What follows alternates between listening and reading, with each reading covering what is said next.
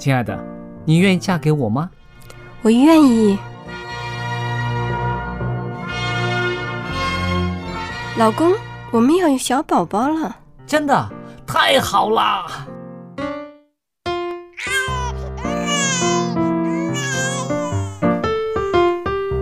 妈妈，妈妈，看我画的画，好看吗？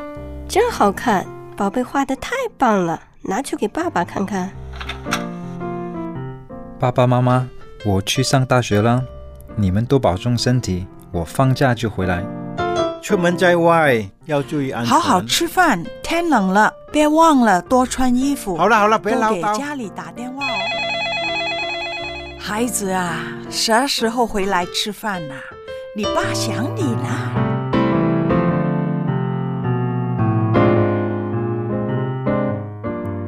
好，明天就回来。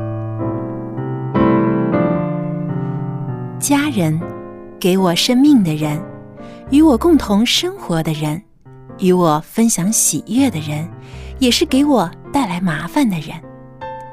每一天说说笑笑，有时也吵吵闹闹，因为我们是一家人。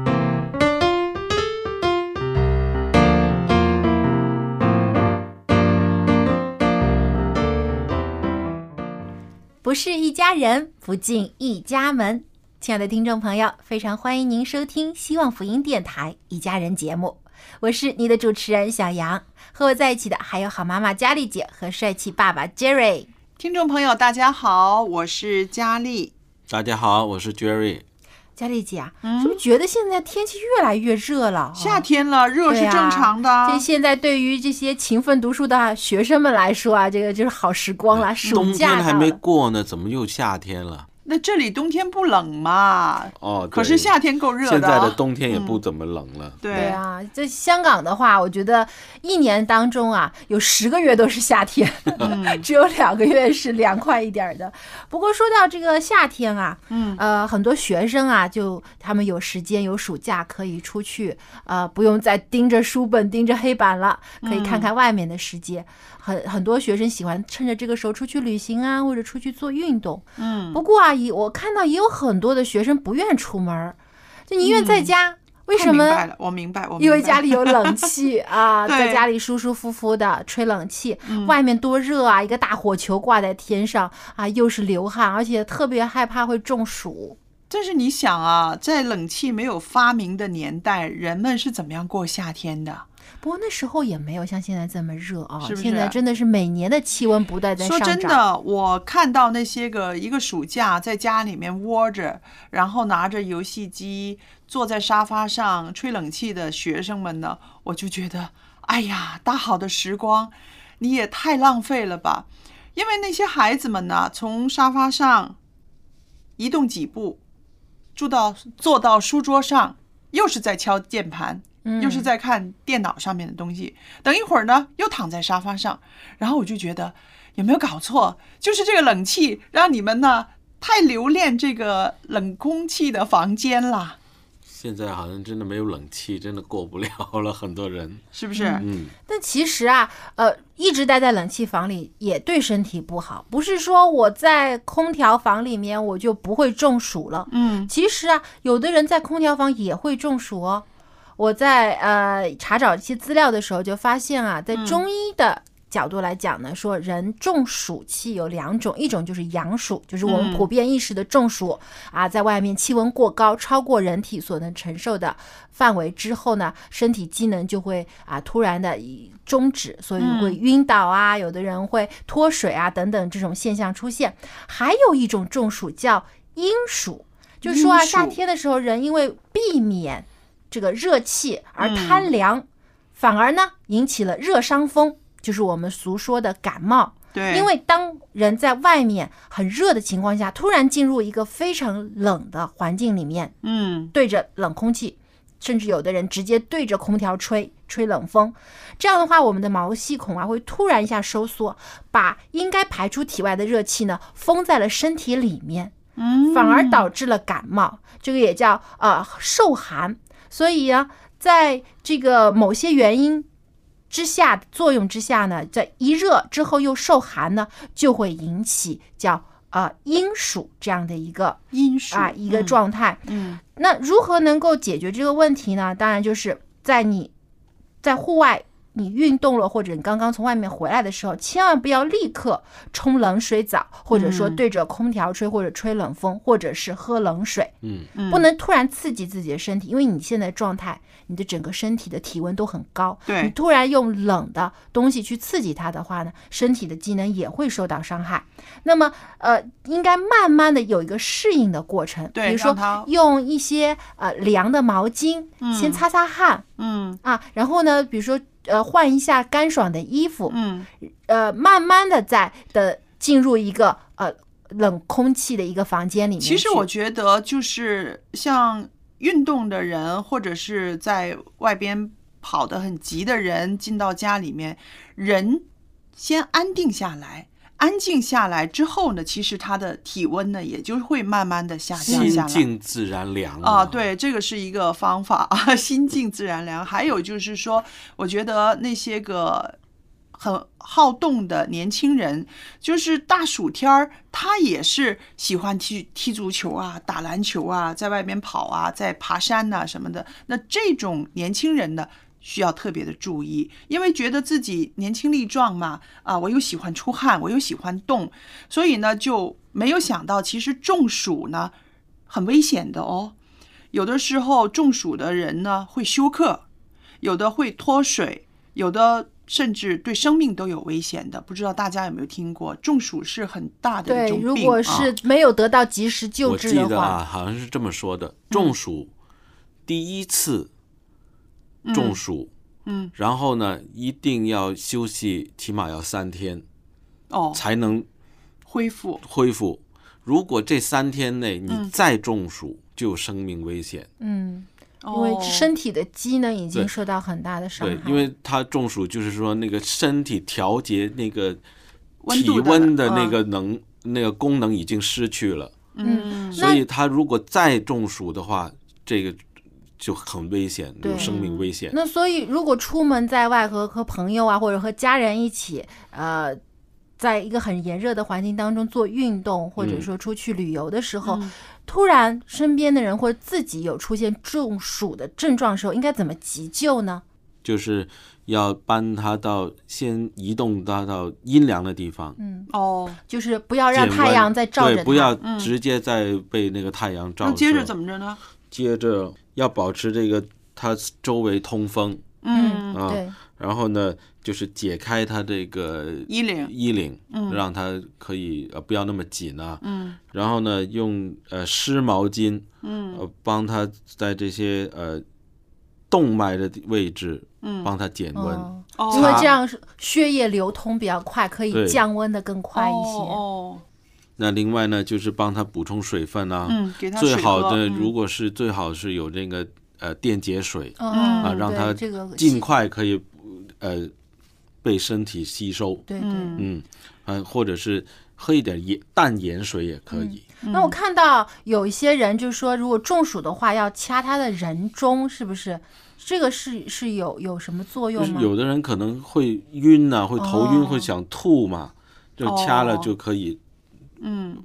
好一点。因为我知道那个老人跟小孩是容易中暑的，因为他们这个身体的体温调节的这些个功能呢，好像比较弱一点，是不是？嗯那除了老人家和小孩容易中暑之外，还有一些什么人会不是？可能是他们比较对这个事情呢没有那么注重，因为小孩子玩儿起来他就不管了。嗯嗯嗯，他他其实一直流汗呐、他累呀、他也不管，了就是想以大人。要陪着小孩儿一起，嗯一旦发现嗯有不舒服的症状，就及时的要救治。嗯还有刚才说的，就是还有上班族和驾车族也非常容易中暑。开车的人，对，因为特别像司机，一些那个出租车的司机啊，也很容易有中暑。有的时候那车里边他不不开冷气嘛，嗯，他又为了省油等，等客户的时候啊候，他不开冷气，那个车里边很很热闷很很热对的，它的甚至嗯温度会高过室外的温度。对啊，四十几度啊，有的时候所以呢，一般也会建议司机朋友，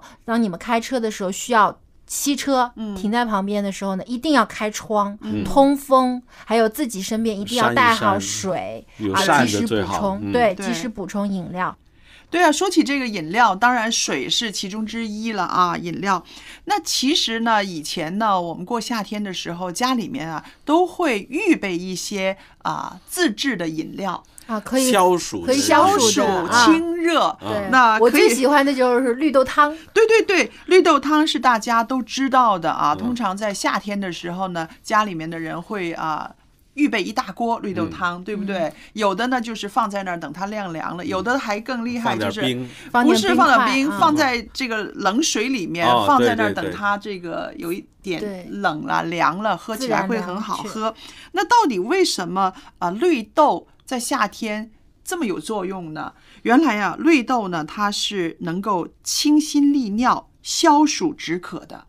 因为夏天出汗很多嘛，嗯那么这个消暑止渴呢，可以从啊绿豆汤这个地方呢来补充了。还有呢，就是绿豆呢，它本身有这个清热解毒的功效，它可以说是夏季防暑最好的食物之一。那么，如果家里面有小孩儿的话呢，啊，常常预备一些绿豆汤，呃，不要太稠，稀一点儿的，稀的嗯那对嗯就很好了。对对。还有一种东西，不知道大家有没有听过，冬瓜。哦，对，冬瓜也是能冬够瓜水哈，呃哦能够利尿通气。对，其实冬瓜呢，我们常常都是做菜来吃的，但是在冬呃在夏天的时候哈、那个冬瓜皮它的作用很大，但是冬瓜皮我们不是一般都会削掉不用吗？煮汤会放进去的，对。但是你不吃哦，嗯，对，反而呢，有些人呢，啊、也不是煮汤，就是把冬瓜切成一大大块儿，连哦。皮一起做冬瓜茶，哦，就是煮水，煮其实就是煮水哦喝。就是煲它的水，然后只喝水不吃这个冬对瓜，。有的人可能到晚饭也把它吃掉了，但是呢，这个水呢却是特别有效的呢。就是说，他喝了冬瓜之后，他会利尿。嗯，当你利尿的时候呢，你会把身体里面的一些个热火排出去，嗯还有一些垃圾对，都可以排出去。是的，所以呢，我们说这个冬瓜呢，其实它的这个利尿啦、清热、化痰、解渴。功效都很大的，它嗯也可以消肿啦。有些人在夏天的时候也容易咳嗽，对不对？对咳嗽还会有痰。那么呢，喝冬瓜汤呢也是有益处的。那么我们说这个冬瓜皮一起煮水喝呢，可以是啊夏天的一个家里面可以常备的一个饮料了。嗯啊，真的是佳丽姐在这方面 真是懂得很多啊。啊，那其实除了我们要注意身体上面防暑之外啊，现在还有人说啊，到了夏天脾气会变得不好，对不对？哦一到天热的时候啊，就烦躁，很燥，嗯呃，脾气也好像变得暴躁了，容易生气，啊、容易呢发脾气，而且呢，容易经常会觉得累啊、倦怠啊、心情低落，吃饭也吃不下，睡觉也睡不好。而且呢，在夏天很燥热的时候呢，很容易呃在街上看到吵架的。因为啊大家觉得很烦躁嘛，那这个呢，好我觉得像吃了火药一样，也是这一点就爆。季节更变中的一个一个现象对吧。这种现象，在心理学当中呢，就是称为叫夏季情感障碍，嗯也叫心理中暑。嗯，因为说不但身体中暑啊，我们的心情也会中暑。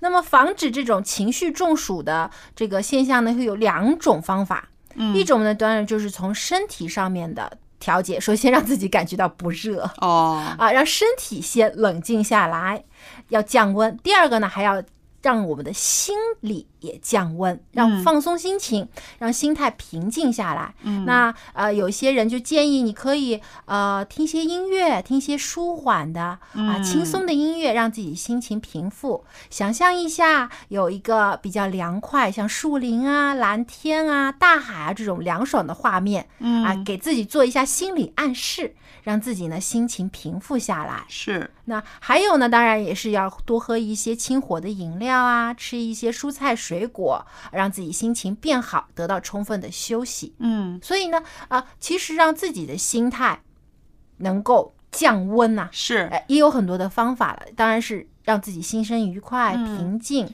呃，看哪种方法适合你。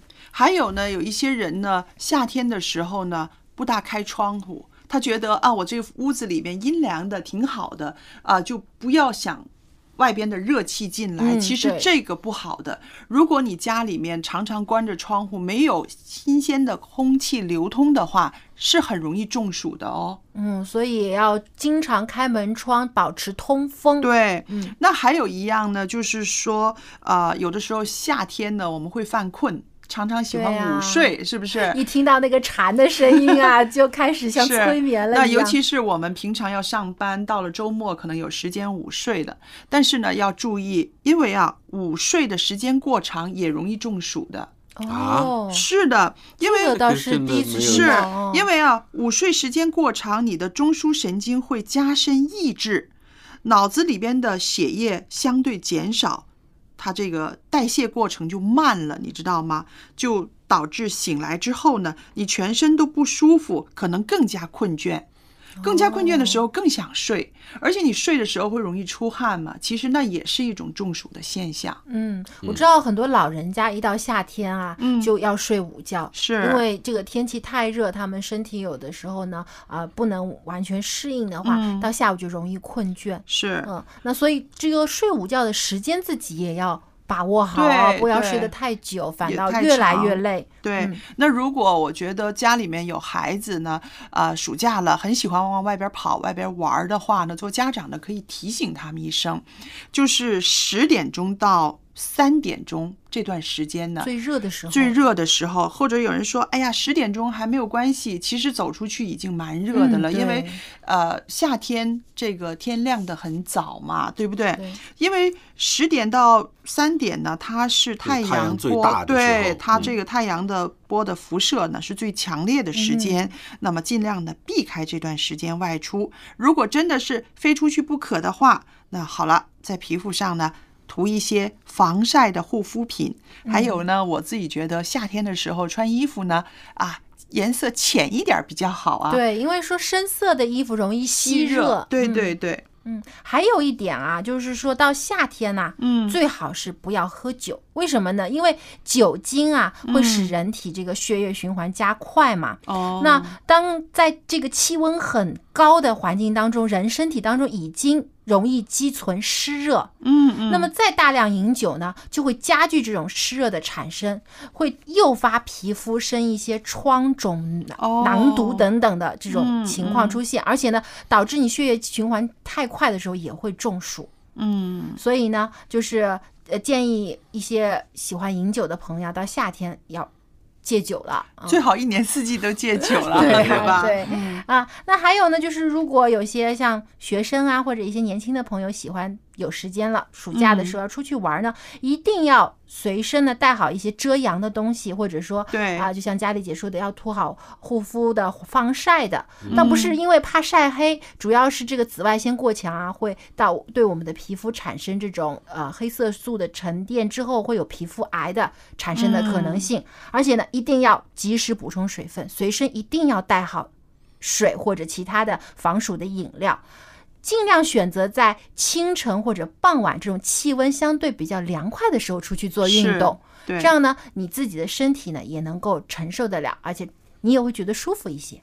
嗯，讲到这个饮料啊，呃，尽量是白水、或者是一些淡盐水，就不要用那些坊间买来的汽水啊，或者是一些果汁儿啊对啊来来补充很高，的。那个嗯。糖分太高了。孩子最喜欢。喝，嗯。一到夏天就要吃冷饮，还要吃冰淇淋啊。对。但是很多时候啊。夏天呢，就是小孩儿喝了这么多冷饮之后容易拉肚子，哎，对对，嗯。因为一个是冷饮吃太多刺激了肠胃，嗯还有呢，其实有的时候也是因为中暑引起的拉肚子。拉肚子是不是？嗯那家里是不是要预备一些这些常备药啊？哦，对，其实呢，有现在有一些常用的这个解暑的药物呢，比如说像人丹、十滴水，还有呃藿香正气水，这些应该作为家庭的常备药放着。特别到夏天了，这些药物呢就就要看一下有没有过期啊，如果没有的，家里要储备一些，以防家人中暑。是的，我也要补充一点，因为我刚刚说了啊，午睡时间不要太长，对不对？嗯午睡时间太长，反复的睡又出汗，反而容易中暑。但是有人会说，夏天人总是累呀、好像是困恹恹的，那怎么办呢？确实，因为啊，气温高，其实是蛮消耗这个体力的，蛮消耗体能的。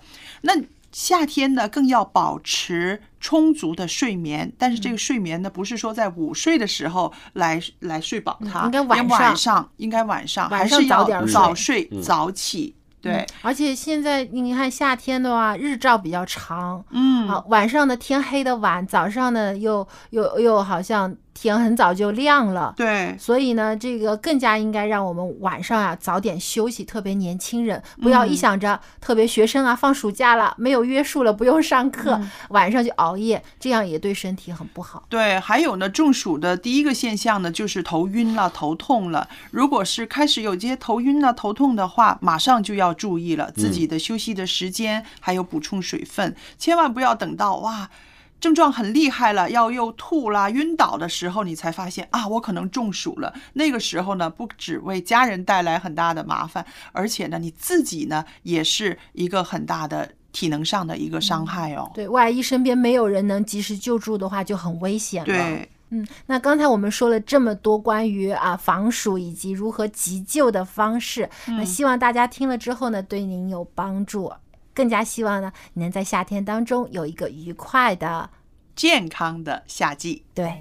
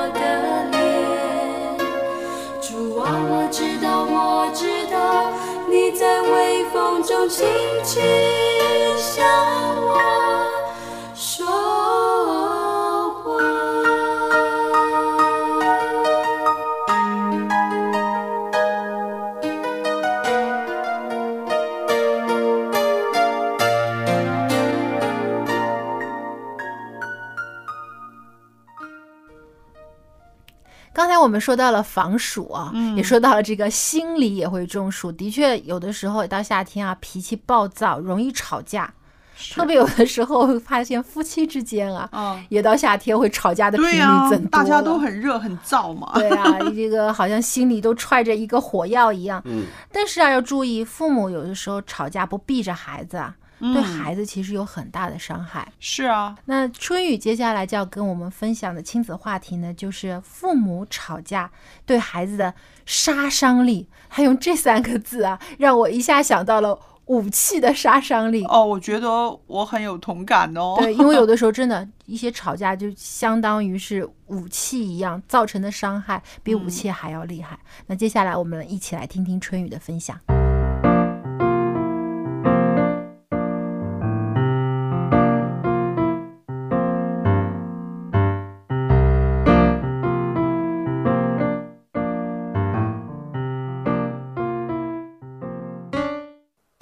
众朋友，说到这亲子关系，总是有着说不完的话题。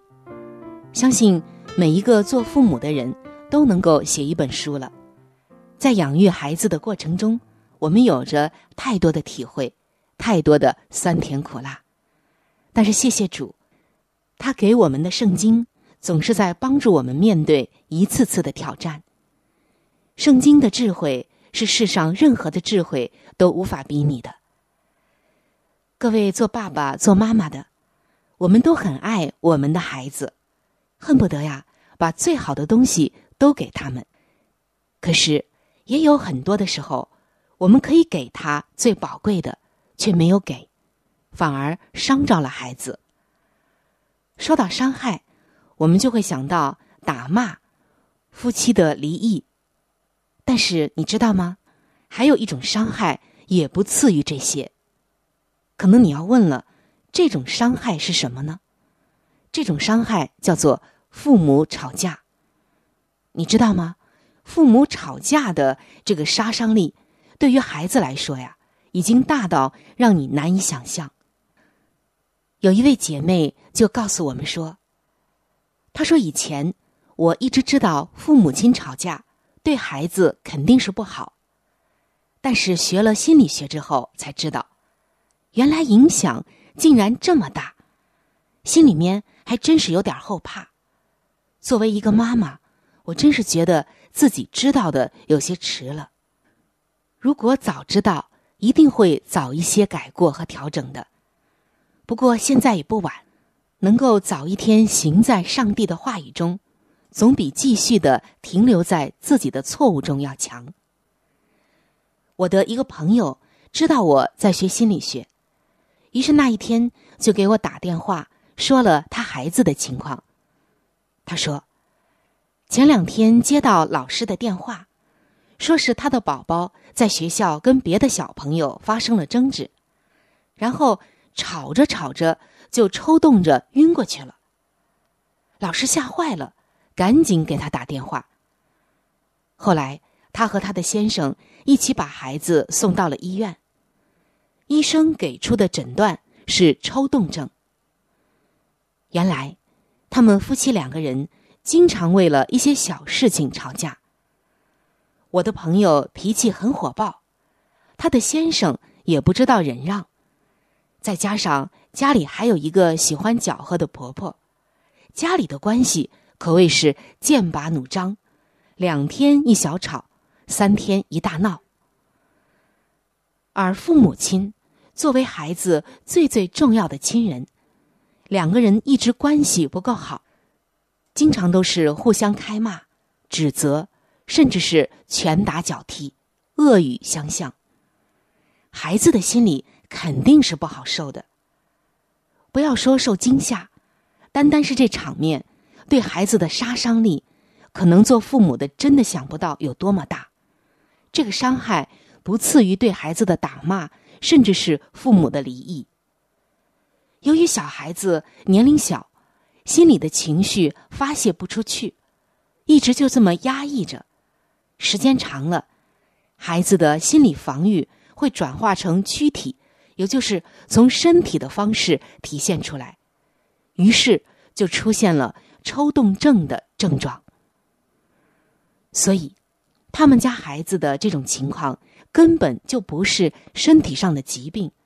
而是需要心理上的疏导。听众朋友，今天的心理学研究就表明，夫妻之间经常吵架，孩子出现心理问题的概率会达到百分之三十二。父母亲争吵比离异带给孩子的伤害甚至更大，而且这种伤害就像是一种慢性病，在孩子的心里。长时间的隐忍着，而且病程很漫长，是最容易带给孩子不安和负面的影响的。各位做父母的朋友，我们都知道，安全感对孩子的一生都是很重要的，而父母关系的和谐，也是影响到孩子安全感建立的主要因素。我们人都需要安全感。上帝知道，所以上帝总是给我们安全。比如，他要我们依靠他、信赖他、仰望他，他必扶持我们。我们在患难中，他是我们随时的帮助；我们在急难中，他就是我们及时的拯救。上帝所说的这一切话，都是要给我们一种安全感。而且，他说。我是你们的阿爸父，也就是爸爸，一种最大的安全感。亲爱的听众朋友，在圣经的箴言书二十一章当中，有两节经文说：“宁可住在房顶的角上，不在宽阔的房屋与争吵的妇人同住；宁可住在旷野，不与争吵使气的妇人同住。”在这里，我们可以看得出来，夫妻的吵架会使人的心多么的疏离，又使人的心多么的有隔膜，甚至远离到不能再远的地方，宁可放弃宽敞、明亮、舒适的房子，甚至躲到旷野去，也不愿意和争吵使气的人同住。那么，今天，如果对于大人们都是这样，对于孩子们，难道不是更加严重的？一种情况吗？幼小的孩子有多少自我保护的能力，又有多少的心理承受能力呢？他们又不会有效的来疏泄自己情绪方面的郁闷创伤，只能是这样看着、隐忍着，时间长了，对他们的心理成长这个杀伤力，你真的是无法估量。也许你孩子现在身上的一些问题。就是因为你们夫妻总是争吵而导致的。夫妻总是争吵，不仅仅不能给孩子带来安全感，而且还会让孩子一直生活在恐惧当中。而做爸爸、做妈妈的朋友，你可知道，一个在不安全感当中、在恐惧中长大的孩子会是怎样的孩子吗？或者，他是一个很暴躁的孩子？或者呢，他是一个很容易郁闷的孩子，不阳光，不爱笑，凡事显得很消极，负能量很多，而且他长大之后也会成为一个不能给别人带来安全感的人。难道你要你的孩子这样吗？严重一些的还会心理扭曲，因为太压抑了，压抑久了，人就会扭曲，甚至变态。在圣经中，上帝一直在强调你们要彼此相爱，彼此相爱。因为，当爸爸妈妈在争吵的时候，圣灵已经不能在你们中间居住了，你们已经远离了上帝，甚至是上帝的保护，又如何能够带给孩子安全感、幸福感和健康的人格呢？所以，盼望今天这期节目的分享，让我们做父母的都要牢牢的记住：父母争吵对孩子的杀伤力大到你难以想象。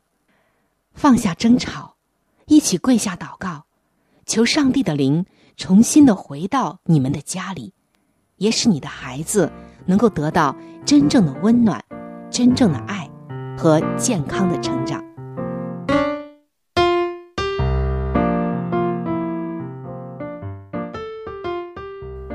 谢谢春雨今天的分享。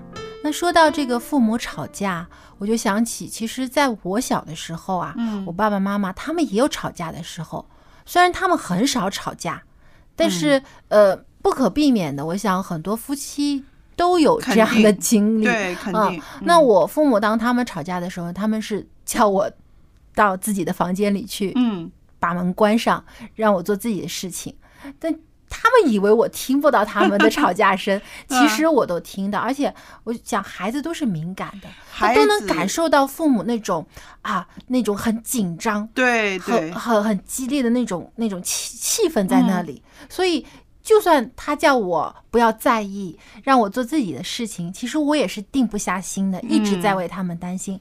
不过好的就是，呃，等我父母吵完事后呢，他们都会向我解释，也也能够让我放下心来，嗯知道呃，大人吵架不是因为孩子的原因，是他们之间有一些事情没有讲明白，哦没有解决，解决以后一家人还是相亲相爱的。嗯那我就是说，孩子对于父母之间发生什么事真的很敏感的。为什么呢？他会想到啊，这两个大人呐、他们不和睦，他们吵起来，他们会不会分开呢？他们分开我怎么办呢？我没有家了，他会联想很多。我小时候就是这样的孩子，我特别敏感，我会看到我父母两个人这个态度不对，呃，说话有一点那个语气不对，跟着吵起来的时候，我就会哭。哦，我就会哭，而且我是那种很很委屈、很紧张的那种哭，那种抽抽抽抽抽的气都在一起的那种哭。然后有的时候呢，他们看到我这样哭呢，他们就说：“你做什么啊？我们又不是要离婚，人家的爸爸妈妈也是吵架的。哎呀哎呀，看你这样哭法，我们不吵了，不吵了。”他们不忍心让你哭得这么伤心。对呀、所以我就觉得呢，其实可想而知，我当时我是真的是很担心、很害怕的。对你有这种恐惧在心里。对对，嗯我就害怕他们吵架吵吵着就呃分开了，那我怎么办呢？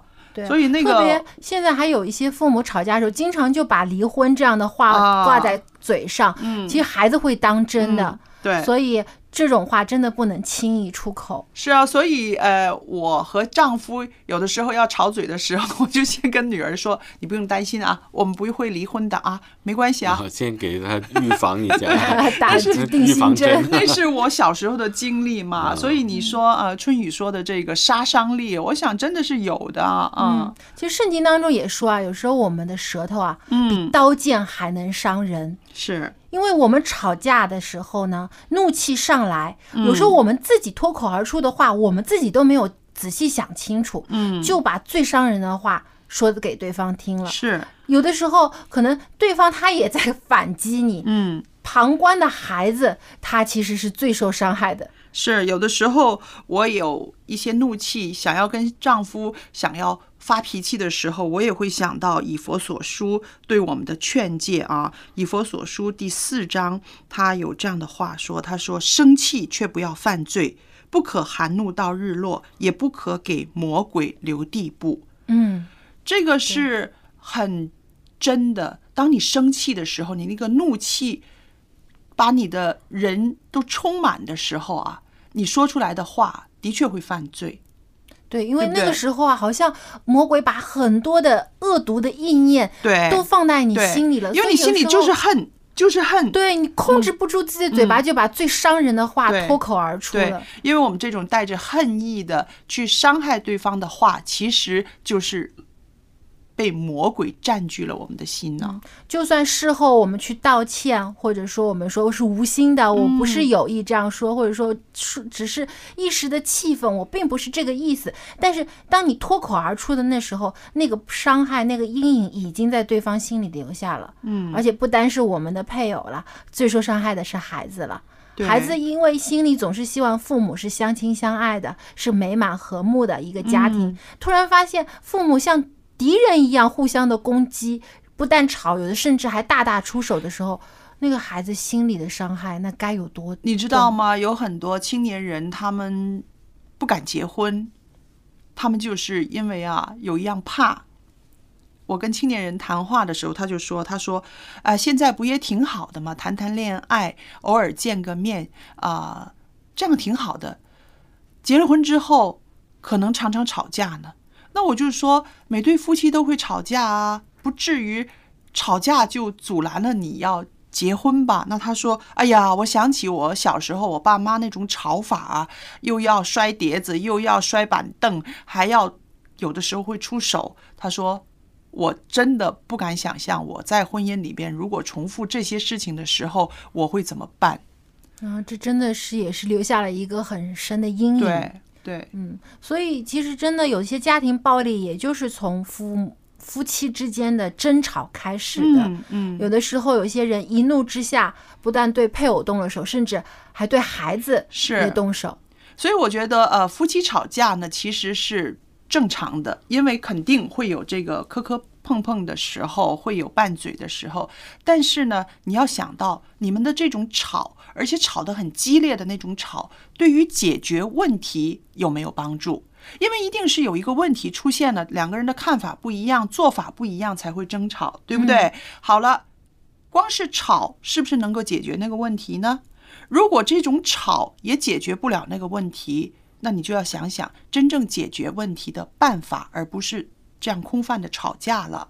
还有，我觉得很多时候吵架是因为都不肯让步。嗯有的时候可能有些呃人已经知道自己是错的，但他不愿意承认自己错。嗯嗯，所以呢，他好像希望对方给我一个台阶下，但是对方呢又一直在跟我争辩，他就为了自己的面子，就更加要吵下去。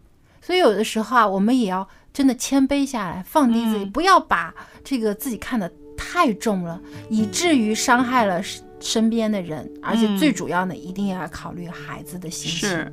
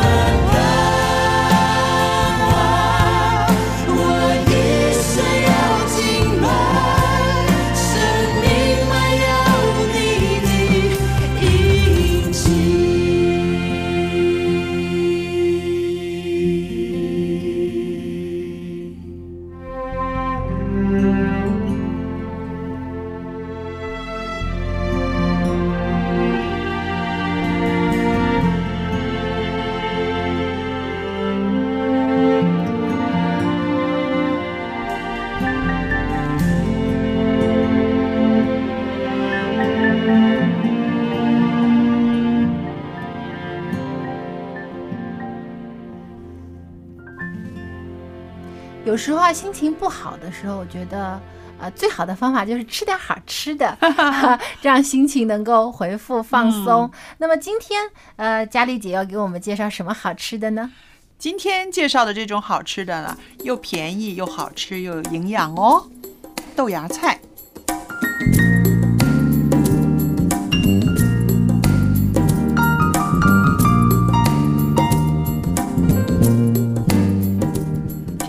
友们，那今天呢？我在家里厨房里面要跟大家介绍的一种蔬菜，可以叫它做蔬菜，也可以叫它是一种芽菜，它就是绿豆芽了。嗯，想起绿豆芽呢，大家眼前就会想到白白嫩嫩、细细长长，吃起来很爽口。你也很喜欢是不是？好了，我们说说豆芽菜呢，其实啊。它有一个很漂亮的名字，叫做如意菜。那是因为中国人呢想到它的形状呢像一个如意，于是呢就叫它做如意菜。那么豆芽菜呢，我们是最普通的一种称呼。还有人呢把它叫做银芽，还有人呢把它叫做掐菜，因为啊他们是觉得在吃的时候呢总是要把那个豆荚的那一部分呢把它掐去。把它摘下去，于是呢就叫做掐菜。好了，这个豆芽菜呢，它也有丰富的蛋白质，因为它是来自于绿豆的，对不对？那它也有脂肪，也有膳食纤维、B 族维生素。它有一种营养成分呢，不知道大家有没有听过，叫做烟酸。烟是啊啊，就是香烟的烟，酸呢就是酸性的酸。烟酸，还有维生素 C、维生素 E，有钙、有铁等等。那么在中医来说呢，觉得豆芽菜呢，它是味甘性寒，入脾和大肠经的。把它当做一种食疗来说呢，它可以清热泻火、祛痰除湿、利尿通便、凉血止血、美容乌发。减肥、降血脂、降血压，哇！小小的豆芽菜，它的功效这么厉害啊！有人说，在选购豆芽菜的时候呢，啊不容易，因为有的呢是泡在水里，不是说我们每个人可以去选、去捡、去挑的。其实啊，如果你在选这个啊银芽菜的时候呢，你就是要。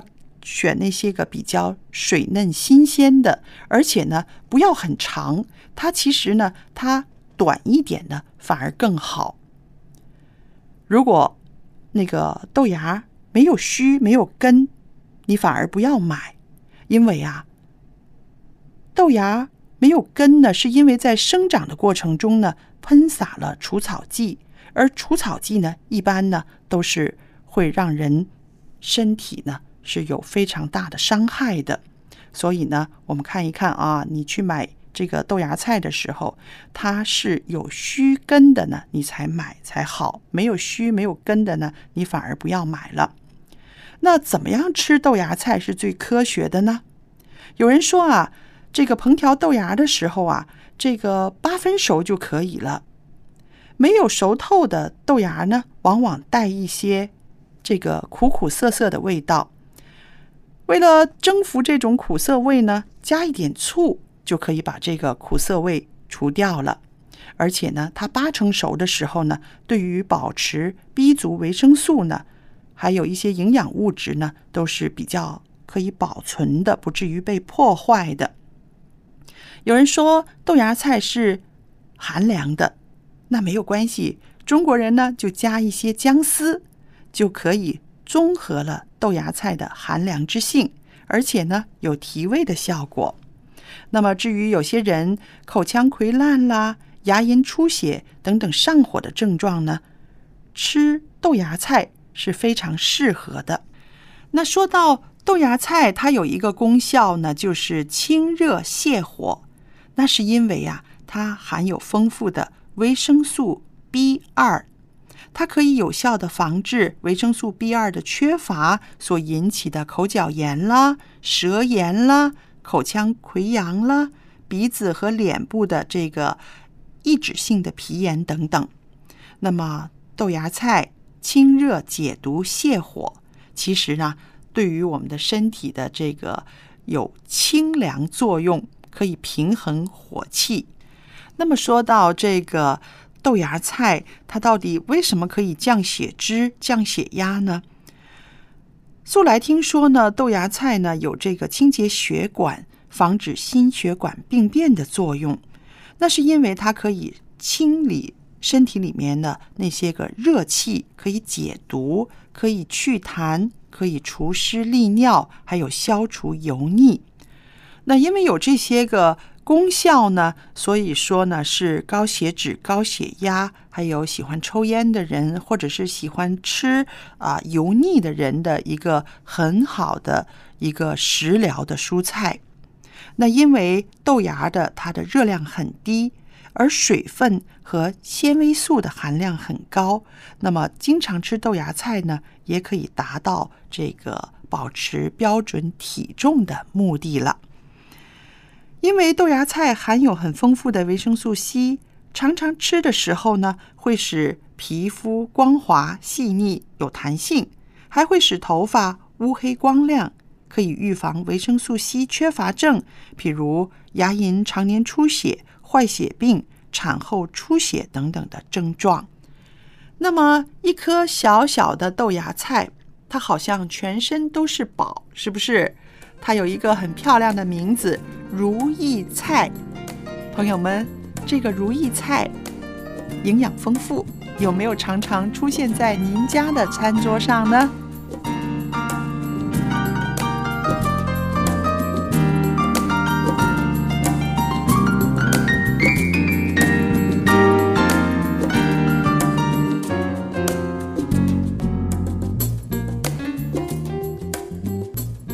到豆芽菜，嗯。我家的餐桌上经常有，不过不是绿豆芽，是哦。黄豆芽。黄豆芽。啊，因为在我家乡那边啊，嗯。特别过年的时候是一定要吃这个黄豆芽炒有什么讲百叶，讲因为？它也嗯。像是一个如意菜。因为你看黄豆芽，它发芽往上长的时候直直的，嗯越长越高，越长越长，就有一个很好的寓意在里面，就希望呢哦。小孩子也能像。呃，豆芽一样健健康康，快越高长大啊，越长越啊高，而且可能也有那个意思吧，如意是不是？嗯对，啊样样而且它的样子也像个如意，很好看。嗯所以我们过年的时候啊，一定餐桌上会有这个炒黄豆芽、百叶这样的菜。那平时我们餐桌上也经常吃。那小杨，你有没有试过自己发豆芽呢？嗯、有有是吗？其实很简单，对啊、而且不用土啊，家里用水水就可可以对把黄豆浸泡了之后呢，嗯在上面蒙一层那个白纱布，嗯或者现在呢有一些用那种纸巾对蒙上去那个厨房纸巾啊，对，，然后里面呢有水之后，可以放一点营养剂。嗯嗯，过了一段时间，一个星期以后啊，那个豆芽就发了起来了。等它嗯发到一定的高度呢，就可以摘下来食用了。是的。其实现在呢，在市场上买的一些个。绿豆芽也好，黄豆芽也好，很多人呢害怕他们加了一些个激素啊，激素嗯，不应该我们随便吃进肚子里面的东西，嗯所以很多家里面呢也自己来开始这个发豆芽菜了。对，嗯，还有呢，有些人是因为啊、图方便，因为豆芽的那个根儿要摘嘛。。对对，那外面有一些街市上，他卖给你的已经摘好的，或者他说他这个豆芽本来就不长根儿的，嗯。这种要小心。对不长它根儿的可能是加了药水，嗯。是不自然的一种豆芽。是的，所以最安全的方法呢，当然是一个是自己种植了，嗯。还有呢就是挑选豆芽的时候呢，最好挑选那种带根儿的，呃，对对，相对对来说要安全一些。是，的，还有呢，就是这个从市场买回来的豆芽菜呢，你要好好的洗一洗。嗯，要浸泡一下。对，要好好的洗一洗，因为呢，呃，有的时候啊，他们不知道用什么水嗯来、来来浸泡这种豆芽的，又或嗯者是他有没有常常换水，呃，水里面有没有啊细菌呐、什么的，其实都应该多注意一下。买回来的时候，好好的洗一洗，浸泡一下，嗯那么再烹调的话呢，啊、会会好一些。嗯，还有一点呢，豆芽呢，其实最好不要生吃，对呃，绿豆芽可以，但是嗯黄豆芽呢，最好是炒熟了以后嗯再吃，因为呃，生的黄豆芽呢嗯会带有一些毒素，吃了会拉肚子的。是的，因为啊，现在西方人呢，他们也觉得这个我们中国人吃的绿豆芽、黄豆芽这种豆芽菜呢，啊、有很丰富的营养。嗯于是呢，他们很喜欢呢生吃，啊做沙拉拉里里面嗯放在嗯沙拉里面生吃。甚至有的人呢，很喜欢它那种呃有点涩涩苦苦的味道。对，啊，那么其实呢，啊，也像小杨所说的，不是每一种东西都是可以生吃的啊。嗯，也要考虑到它可能自身带有的一些的呃毒素。对那炒熟以后呢就没有问题了。是，那说完这些好吃的呢，也希望今天您晚上的晚餐呢能够丰富，并且吃得开心。我们今天的节目也要到这里结束了。希望呢您对我们的节目有什么分享啊，或者有什么意见呢，都可以来信告诉我们。